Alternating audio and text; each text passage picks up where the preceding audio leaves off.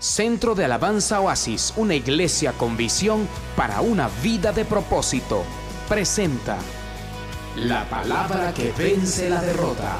Cuando el profeta llegó a ungir a uno de los hijos de Isaí, el único que no estaba era David.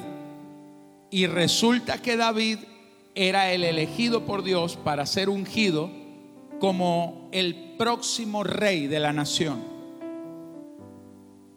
Y entonces transcurrieron años y miremos lo que sucedió el día en que 16 años después que David recibió la palabra, por fin se cumplió lo que Dios le había prometido. Dice así la palabra de Dios. Verso 17 de segunda de Samuel 5. Oyendo los filisteos que David había sido ungido por rey sobre Israel, subieron todos los filisteos para buscar a David. Y cuando David lo oyó, ¿qué hizo David? Descendió a la fortaleza. Y vinieron los filisteos y se extendieron por el valle de Refaim. Entonces consultó David a Jehová, diciendo, iré contra los filisteos, los entregarás en mi mano. Y Jehová respondió a David, ve, porque ciertamente los entregaré en tu mano. Y vino David a Baal Perasín y allí los venció David. Y dijo, quebrantó Jehová a mis enemigos delante de mí como corriente impetuosa. Por esto llamó el nombre de aquel lugar Baal Perasim. Y dejaron allí sus ídolos. Y David y sus hombres los quemaron. Y los filisteos volvieron a venir. Y se extendieron en el valle de Refaim y consultando David a Jehová, él respondió, no subas, sino rodéalos.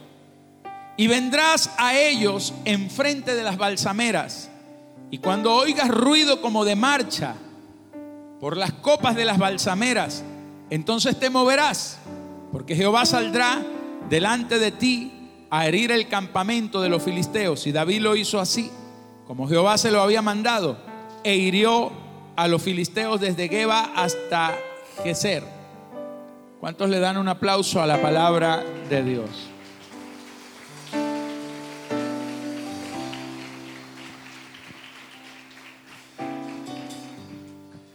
Dios ha pensado en usted desde antes de que usted pensara en Él. Desde antes de que usted le conociera o escuchara acerca de Él, ya Dios había pensado y diseñado toda tu vida. Dios planeó un propósito. Y en ese propósito de establecer su gloria y su reino sobre la tierra, usted estaba presente. Todo lo que es la vida de un hombre, desde que nace hasta que muere, obedece a un propósito. Hay gente que incide directamente en el propósito y hay gente que incide indirectamente en el propósito, pero todos servimos al propósito. El propósito no existe por causa de usted, usted existe por causa del propósito. Antes de que usted existiera, primero existió el propósito. Y entonces como el propósito existía, el propósito necesitaba alguien que lo cumpliera. Y como es un propósito tan grande, Dios necesitó insertarlo a usted. En alguna parte de la historia, en algún momento de la historia de la humanidad, usted vino a ser protagonista de algo muy poderoso de parte de Dios. Usted es una persona que va a lograr cosas que nadie más las puede lograr en esta vida. Usted es único y usted es irrepetible. Lo que Dios planeó hacer con usted no lo ha planeado hacer con nadie más. Solamente con usted Dios va a hacer lo que tiene planeado para su vida. Por eso usted es demasiado importante y por eso es que el diablo lo odia tanto, porque usted es demasiado importante para el propósito de Dios. Usted es una versión que no admite copias en esta vida y en este planeta. Lo que Dios va a hacer con usted no lo puede lograr a través de nadie más. Por eso usted es un diseño único, usted es un diseño demasiado importante y Dios ha puesto tanta atención en usted que Dios ha hecho que todas las cosas a su alrededor, aunque sean a los ojos nuestros o a nuestro parecer, sean cosas problemáticas, difíciles o malas, Dios hace que todas las cosas, a los que aman a Dios, todas las cosas les ayuden a bien. Cuando la Biblia dice que a los que aman a Dios todas las cosas les ayudan a bien, lo que está diciendo es que toda la atmósfera, toda la tierra, todas las cosas alrededor de tu vida, en el momento en que tú te conectas con Dios, en el momento en que usted y Dios logran ponerse de acuerdo para cumplir el único propósito por el cual tú naciste, entonces todas las cosas que están a tu alrededor tienen la orden de conflagrarse, de unirse, de amalgamarse, de ajustarse y de formar una especie de cadena de eventos y de situaciones que una tras otra van a terminar en que todo aquello que en este momento parece malo y parece que está perdido, todas esas cosas van a empezar a mover una gran maquinaria divina desde los cielos para que todas esas cosas terminen en una poderosa bendición para tu vida. Porque a los que aman a Dios, todas las cosas, diga conmigo, todas las cosas, así me parezcan y horrible, todas las cosas nos van a ayudar a bien. Hay una orden en el cielo de que todo se ajuste y se organice para que usted salga bendecido al final de la historia. Al final de esta historia usted no termina en derrota, usted no termina llorando. Quiero que levantes la mano de la persona que tienes a tu lado y diga conmigo, estoy levantando la mano de un campeón, estoy levantando la mano de un vencedor, estoy levantando la mano de un victorioso, porque hoy Dios va a derramar conocimiento, sabiduría acerca de los planes que tiene contigo, porque usted termina con las manos levantadas al final de la historia. Dale tu mejor aplauso al rey, aleluya. Wow. Ahora, cuando Dios irrumpe y aparece en el escenario de tu vida, Dios viene a transformarte. Pero Dios nunca está silente. Cada vez que Dios viene a transformar tu vida, Dios lo hace a través de una palabra. Hay un momento donde Dios te habla, donde tú escuchas la voz de Dios. No me diga cómo, no me pregunte, porque a cada uno Dios le habla de una manera diferente. Moisés lo escuchó cuando vio una zarza que no se apagaba. Jonás lo escuchó dentro del vientre de una ballena.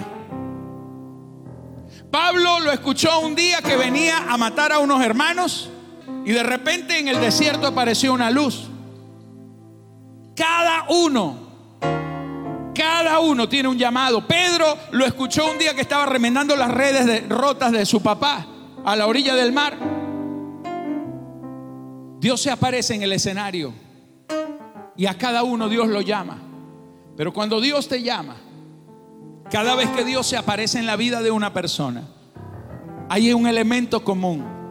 Hay algo que Dios nunca deja de hacer, porque es el mismo principio con el que Él hizo todas las cosas. A cada quien, cuando Dios lo llama, Dios le da una palabra.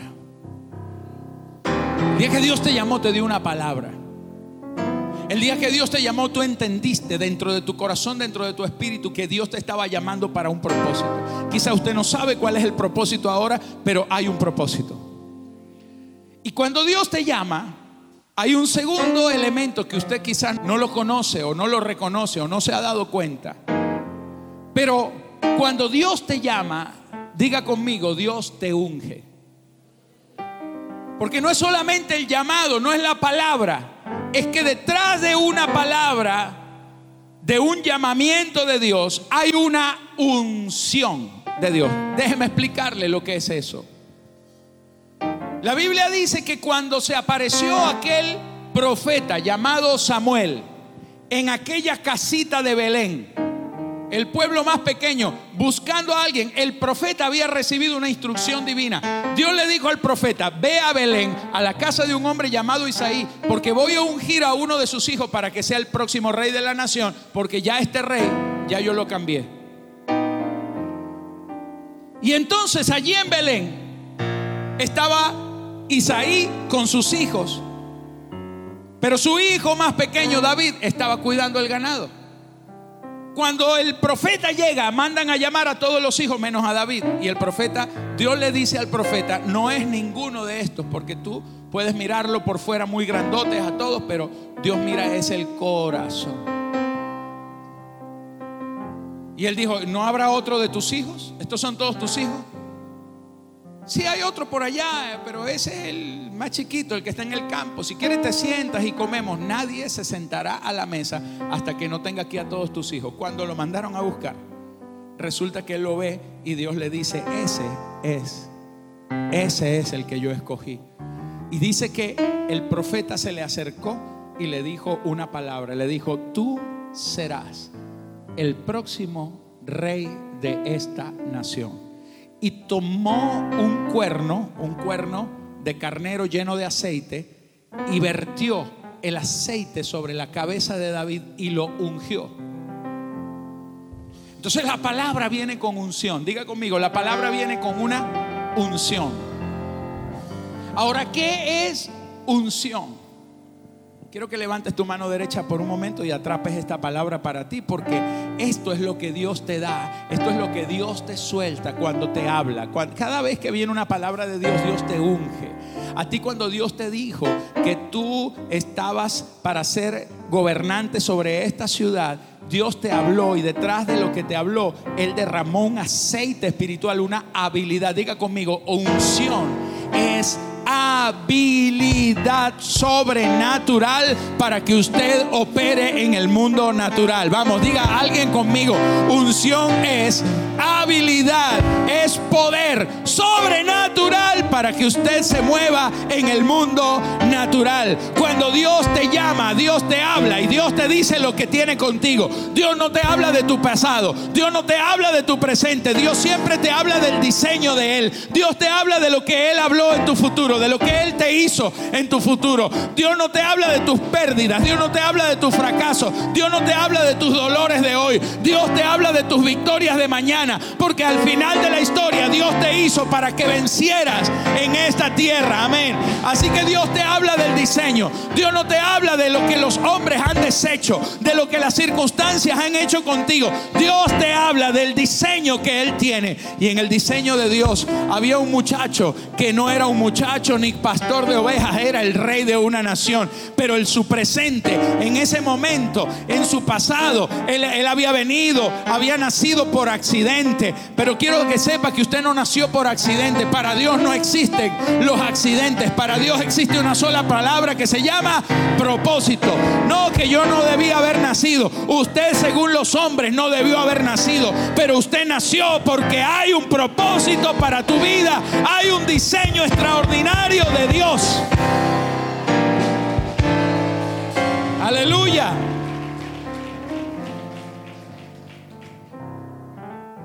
Y cuando Dios te habla, te unge. Diga, unción es habilidad sobrenatural. Sobrenatural. Es poder que no es de esta tierra es un poder que es del cielo, es un poder que es del Espíritu, es un poder que no existe en este mundo. Lo que usted recibe no es posible alcanzarlo bajo ninguna circunstancia en este mundo. Cuando Dios te habla, Dios siempre te habla de cosas que son imposibles en el momento. Era imposible que aquel muchachito se convirtiera en rey. Él no tenía linaje real, él no tenía dinero, él no tenía estudio, él no tenía preparación, él no tenía oportunidades. Pero cuando Dios te habla, hasta las oportunidades, hasta la preparación, hasta todo lo que usted necesita, ya está fríamente planeado desde el principio, desde antes de que usted existiera. Así que lo único que usted tiene que creer, hay tres cosas que usted tiene que saber. Número uno, que cuando Dios te habla, Él cree en lo que te habló. Cuando Dios te llama, Él cree en tu llamado. Hay un Dios sobrenatural que te llamó, que si Dios te dijo que tú ibas a ser grande, Él cree que tú eres grande. Usted quizás se ve pequeño. Usted quizás cree que no sirve. Usted quizás cree que no tiene ya su vida ningún sentido. Pero cuando Dios te llamó y tú estás aquí, estás respirando y estás vivo, todavía Dios sigue creyendo que lo que Él planeó, Él no se equivocó contigo. Dios no está equivocado. Lo que Dios te habló, Él lo está creyendo. Él está creyendo que aquí están sentados gobernantes, que aquí están sentados empresarios. Él cree que aquí hay gente multimillonaria. Él cree que aquí hay gente que va a cambiar a Venezuela. Él cree que aquí están los mejores predicadores del mundo. Él cree que aquí están grandes apóstoles, grandes profetas, grandes ministros. Él cree que aquí hay gente que hoy quizás no tienen nada, pero mañana van a ser dueños de media Venezuela. Alguien tiene que decir amén. Aleluya.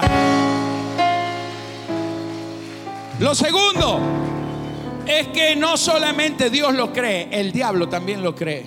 La Biblia dice que los demonios creen y también tiemblan. Yo puedo escuchar las rodillas temblorosas de un diablo que en este momento está asustado. Porque aquí hay gente ungida. Hay gente, diga conmigo, soy peligrosamente ungido para esta Venezuela. Ay, ay, ay, ay, alguien tiene que decirlo. Alguien tiene que creerlo. Alguien tiene que decir, a ver, levante la mano y diga, estoy poderosamente ungido en mi nación. Alguien tiene que gritarlo. Aleluya.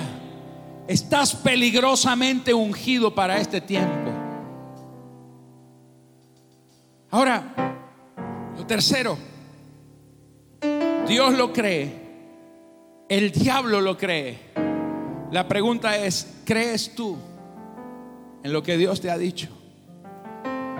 Porque ese es el tercer factor. Y es que lo que Dios ha planeado, lo que Dios ha dicho que sucederá en tu vida, puede que Dios lo crea y el diablo lo crea, pero si usted no lo cree, no sucederá. Esta es la gran diferencia entre la predestinación fatalista, entre lo que es el destino según las filosofías hindúes orientales y el destino bíblico.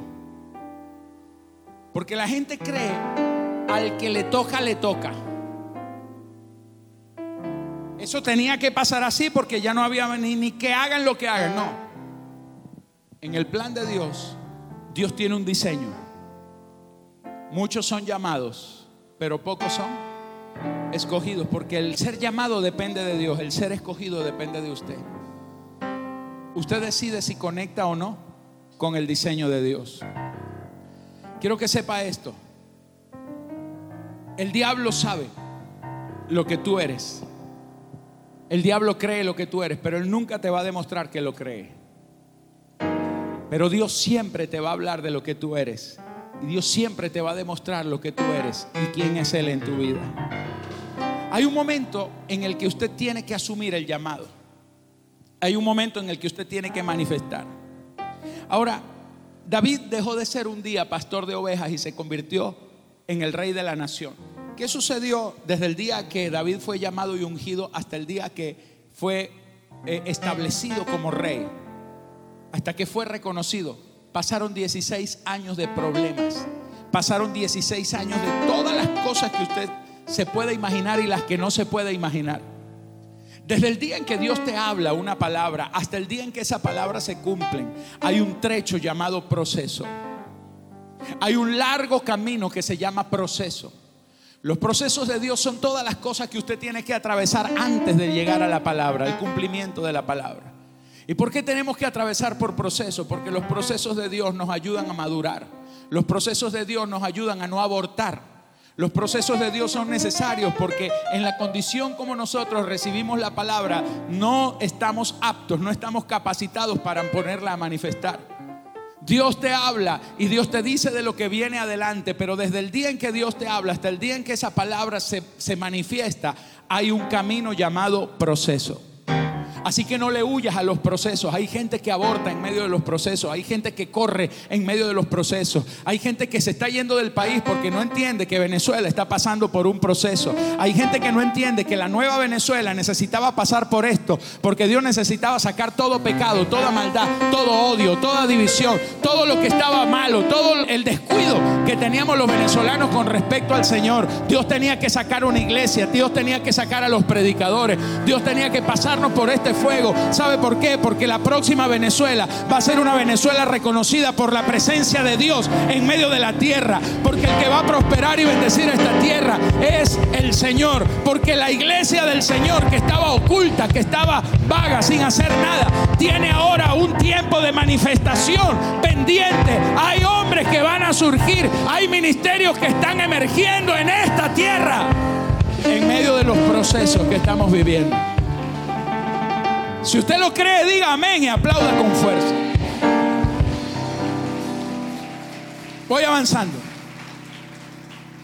Lo que el diablo más le teme no es a la palabra que usted tiene. Mire, usted puede haber recibido la palabra más poderosa Imagínese que usted está en la convención mundial de apóstoles, profetas, pastores, líderes, evangelistas y maestros. Y de a todos al único que llaman es a usted. Lo están transmitiendo por enlace CNN, todo el mundo lo está viendo. Twitter, Facebook, Instagram, todas las redes sociales están pendientes de usted. Y a usted viene y le dicen, todos los hombres de Dios, todos coinciden y le dicen, tú vas a ser el hombre, el más poderoso. Y le echan aceite, lo ungen, le profetizan, le cantan. Bueno, imagínese a Marcos Huy llorando. Ay, gracias Señor porque le hablaste a Teddy. Ay, imagínese a todo el mundo llorando, ¿no? Le voy a decir una cosa. Usted puede haber recibido la palabra más espectacular y la más asombrosa. Y el diablo no está preocupado por eso.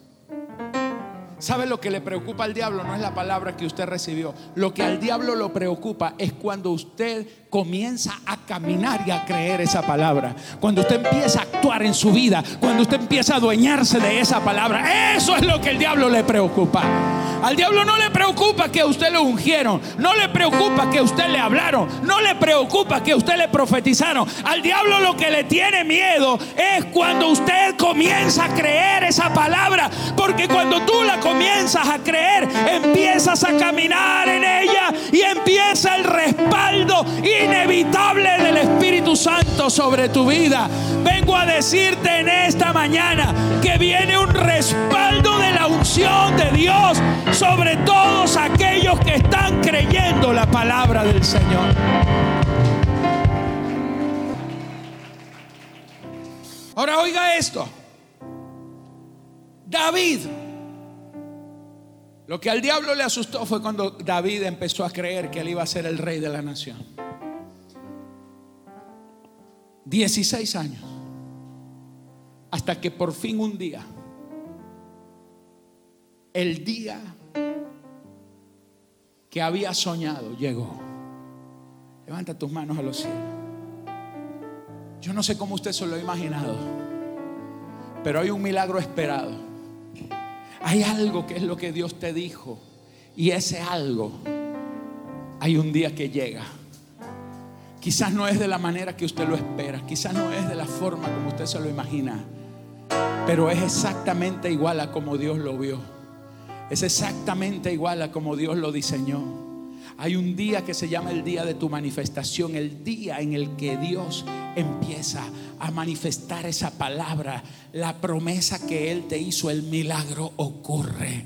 Vengo a decirte que levantes tus manos a los cielos porque viene la manifestación del milagro más asombroso, más poderoso, más glorioso sobre toda tu vida en el nombre de Jesús. Aleluya. Vamos, alguien que aplauda al Rey de Gloria. Alguien que aplauda al Rey de Gloria.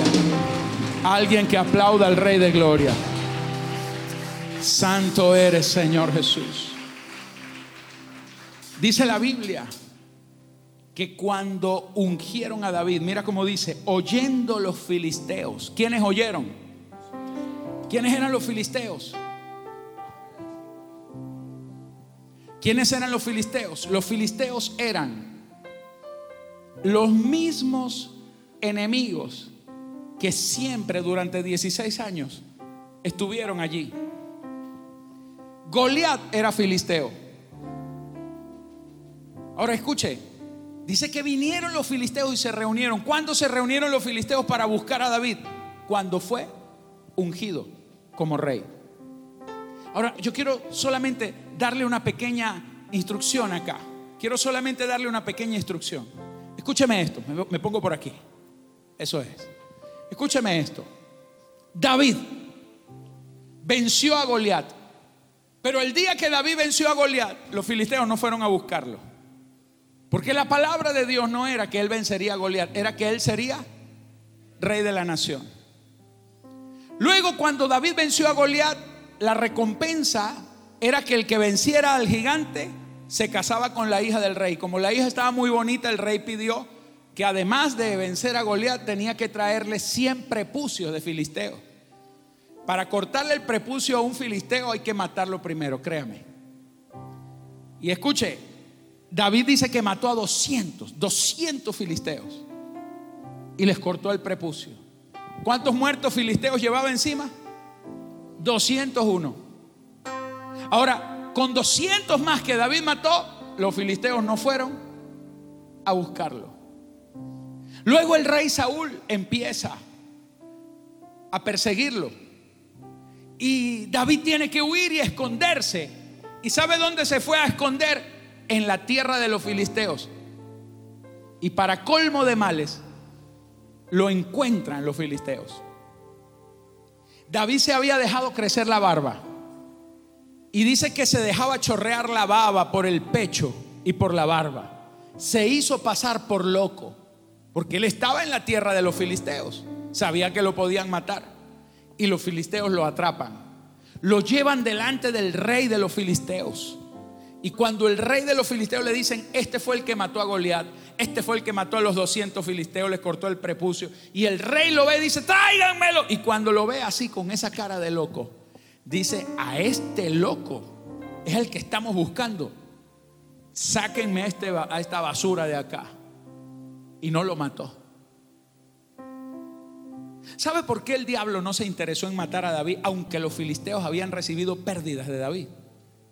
Porque en ese momento David todavía no estaba manifestando la unción para la cual él había nacido. Lo que al diablo más le preocupa es cuando usted comienza a caminar en la palabra que Dios le dio. Y en el momento en que él fue reconocido como rey de la nación, dice que inmediatamente vinieron todos los filisteos a buscarlo y se reunieron a hacerle la guerra en el valle de Refaín. Quiero soltarle algunos códigos importantes, porque siento que muchas veces el gran problema está en que hay mucha gente que no entiende que el nivel de la unción en la que usted se está moviendo va a desatar un nivel de oposición. Mira, muchas veces el tamaño de tus problemas se está hablando del tamaño de los enemigos con los que tú te estás enfrentando. Y está hablando del tamaño de la unción en la que usted se está moviendo para derrotarlos. Mientras más grande sea tu unción, más grandes serán tus enemigos. Pero mientras más grandes sean tus enemigos, mayor aún será tu victoria. Y dice la palabra que cuando los enemigos lo rodearon, yo le quiero hacer a usted una pregunta esta mañana. ¿Qué has hecho cuando te sientes rodeado por el enemigo? Lo primero que usted necesita es identificar quién es tu enemigo. Dice que lo rodearon los filisteos. Diga conmigo, filisteo. La palabra filisteo significa residente temporal. Los filisteos no son más que residentes temporales. Los filisteos no son más que situaciones que vienen por un breve tiempo a ocupar algo que le pertenece a usted. Hay un enemigo que está en este momento ocupando algo que es suyo. En este momento hay alguien que es dueño de la empresa que usted debería ser dueño. Hay alguien que está viviendo en la casa donde usted, hijo de Dios, debería estar viviendo. Hay alguien manejando el carro que usted debería estar manejando. Hay un residente, hay un filisteo, hay un residente temporal ocupando tu posición. Si usted no aprende a discernir eso, si usted no entiende que todas las situaciones que usted está viviendo son temporales, que la prueba así como comienza también se acaba, que los gigantes que se levantan, así como se levantan, así son derribados también en el nombre de Jesús Porque lo único que permanece es la palabra de Dios. Y la palabra te fue dada a ti sobre tus enemigos y esa palabra prevalecerá hasta el final. Si usted no aprende a descubrir eso, usted va a vivir amargado y temeroso toda la vida. La palabra de Dios dice que en ese momento David, en vez de salir a pelear de una vez, ¿sabe lo que hizo? Dice que descendió a la fortaleza. David desciende a la fortaleza porque David se da cuenta de que Él no es tan fuerte. Usted solo no es tan fuerte. Quizá usted ha querido demostrar que es muy fuerte. Y quizá usted delante de los hombres pone una fachada. Ah, el fuerte. Pero le voy a decir una cosa. Dios es más fuerte.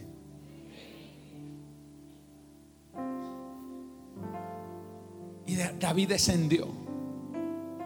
Cuando tú estás rodeado de problemas, tú tienes que ir a la fortaleza. Porque ir a la fortaleza es reconocer que los problemas no lo vas a solucionar con tus fuerzas, sino con la fortaleza del Señor. ¿Qué es la fortaleza? Quiero que atrapes estos tres principios. Lo primero que Dios tiene como fortaleza para tu vida es tu propia iglesia. La iglesia es una fortaleza para usted. Porque la iglesia es un lugar al que usted fue asignado. Cuando Dios te llama, Dios te coloca en la iglesia. Usted es parte de la iglesia. En el cuerpo de Cristo. En el cuerpo de Cristo hay hermanos que oran por ti en la congregación de los santos hay palabra que Dios trae. Quizás usted dice, Dios está en todos lados. Y eso es verdad. Pero también es verdad que así como Dios está en todos lados, Dios no se mueve igual en todos lados. No es igual que usted se haya quedado hoy aquí en esta iglesia recibir una palabra a que se haya quedado hoy en su casa viendo televisión. Orando, vamos a suponer que no está viendo televisión, orando. Usted se clavó de rodillas allá. Pero allá de rodillas, usted solo, usted no está recibiendo la dimensión de lo que está recibiendo acá. Hay gente que la iglesia es una fortaleza. Hay gente que si no estuviera en la iglesia, estuvieran quebrados, estuvieran muertos, estuvieran quebrantados. Porque en la iglesia usted recibe apoyo. En la iglesia hay alguien que te ama, hay alguien que te ayuda, hay alguien que ora por ti, hay alguien que te cuida. En la iglesia tiene gente que te considera gente importante.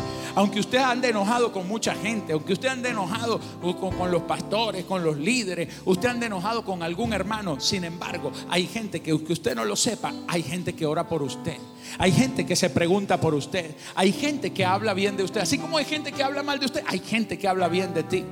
La iglesia es importante porque es tu lugar de asignación. En la iglesia hay visión, en la iglesia hay palabra, en la iglesia hay una atmósfera que se crea, esta atmósfera que se está creando en esta mañana. Yo sé que hay mucha gente que ha sido bendecida. Esta hermana que acaba de dar un testimonio me dijo, yo lo único que hice fue venir a la iglesia y tenía a mi hija y no sé cuántos años sin caminar, ocho años sin caminar. Pero cuando llegué a la casa la encontré caminando cinco cuadras porque el Señor la trajo acá para soltar una palabra. Eso no lo había logrado en muchos años. Pero ¿sabe por qué? Porque la iglesia, la congregación es una fortaleza. En el consejo de las multitudes hay sabiduría. Pero también sabe que es una fortaleza. Tus pastores, tu cobertura espiritual. Yo contaba en la primera reunión que tenemos un líder en la ciudad de Barinas. Él es miembro de un partido político y es activista. Él es un líder político. Y yo entiendo que, que hay, hay gente que está en la iglesia y que le sirven al Señor, pero que son líderes políticos. Eso se respeta. Él había venido porque le iban a hacer una operación, estaba a punto de morir y le hicieron una operación a corazón abierto y Dios le restauró el corazón. Oramos por él aquí en la iglesia. Oramos por él. Lo cubrimos, oramos por él y él salió bendecido. Dios le curó el corazón.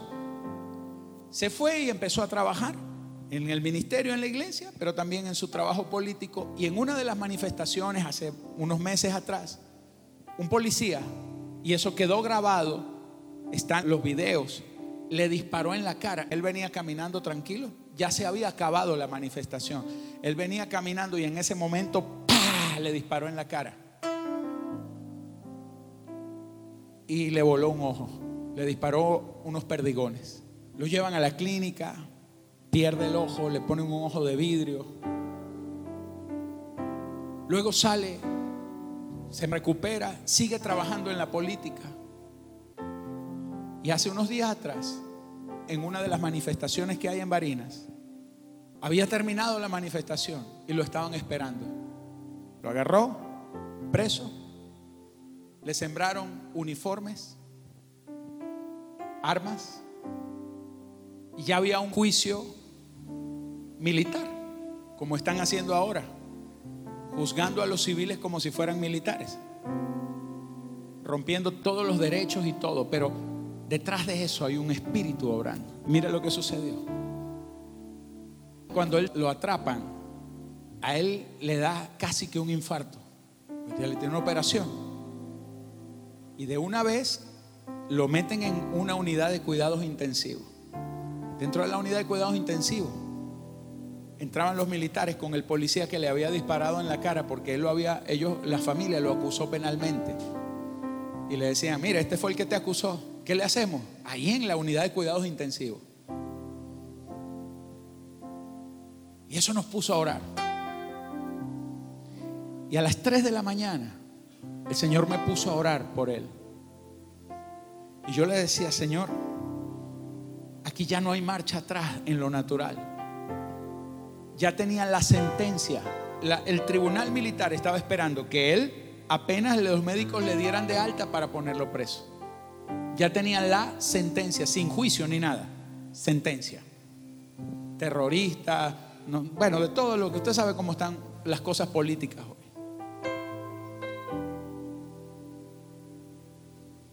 Pero a las 3 de la mañana yo estaba de rodillas orando por él, con lágrimas. Y yo le decía, Señor, yo no puedo permitir que la gente en la que nos hemos invertido, el diablo le vaya a truncar la vida. Señor, ten misericordia, Señor, Padre, haz algo.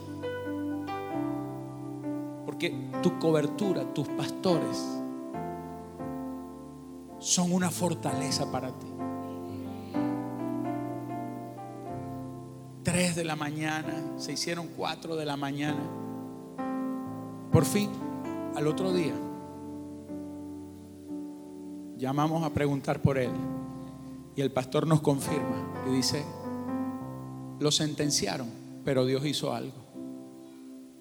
No lo pusieron preso. Le tiraron una sentencia, pero de una vez. Mira el milagro tan asombroso. De una vez ni siquiera lo llevaron a una cárcel, sino que le dijeron, usted lo único que tiene que hacer es presentarse.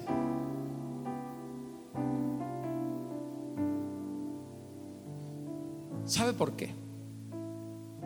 Porque de todos quizás los, muchos que están por ahí, quizás no todos tienen una cobertura espiritual.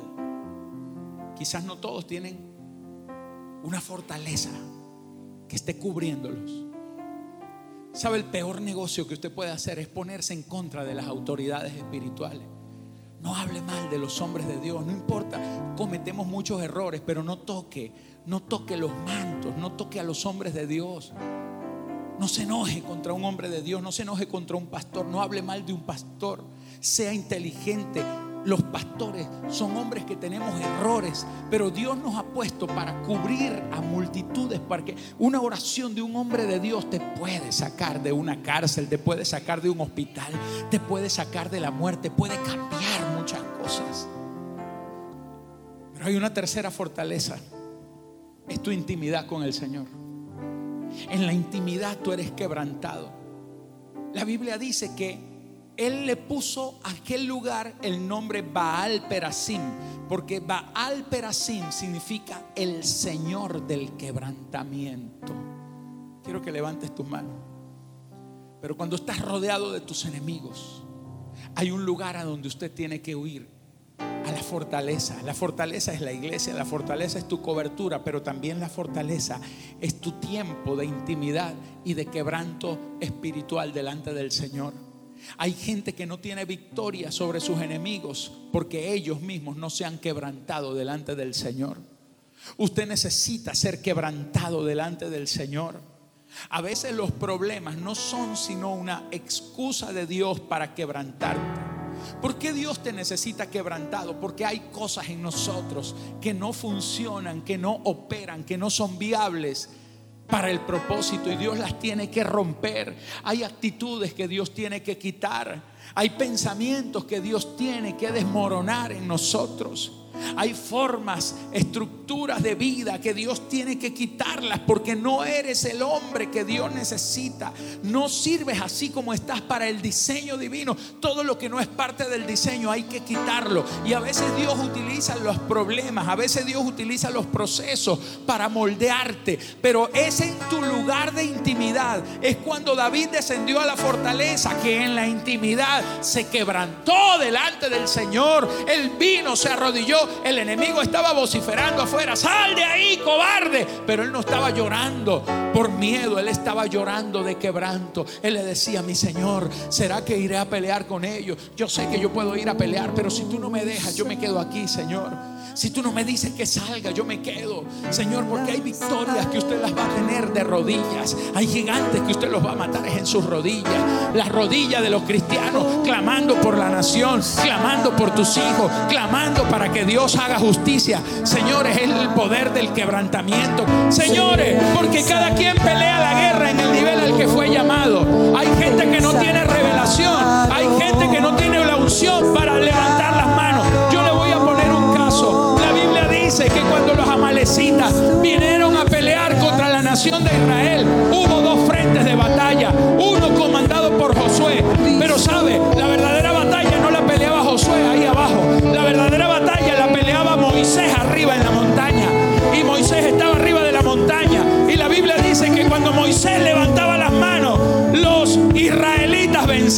Pero cuando Moisés se cansaba y bajaba las manos, el enemigo vencía. Porque la lucha no era abajo, la lucha era desde arriba. Pero se necesitaba también gente abajo haciendo lo que los que están arriba no pueden hacer.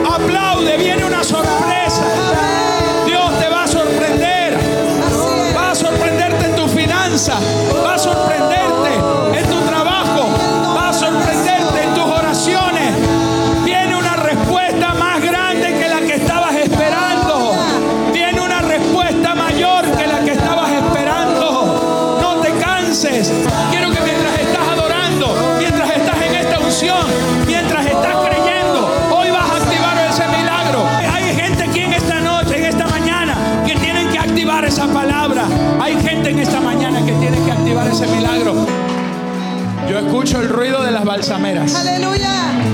Veo movimientos de ángeles. Amén. En esta semana veo movimientos de ángeles en tu vida. Veo respuestas sobrenaturales. Amén. Abraza al que tienes a tu lado. El Centro de Alabanza Oasis, una iglesia con visión para una vida de propósito, presentó la palabra que vence la derrota. Visítanos, Avenida 20 entre calles 10 y 11, miércoles a las 7 de la noche y domingos a las 9 de la mañana. Hay una palabra de Dios para ti. Te esperamos.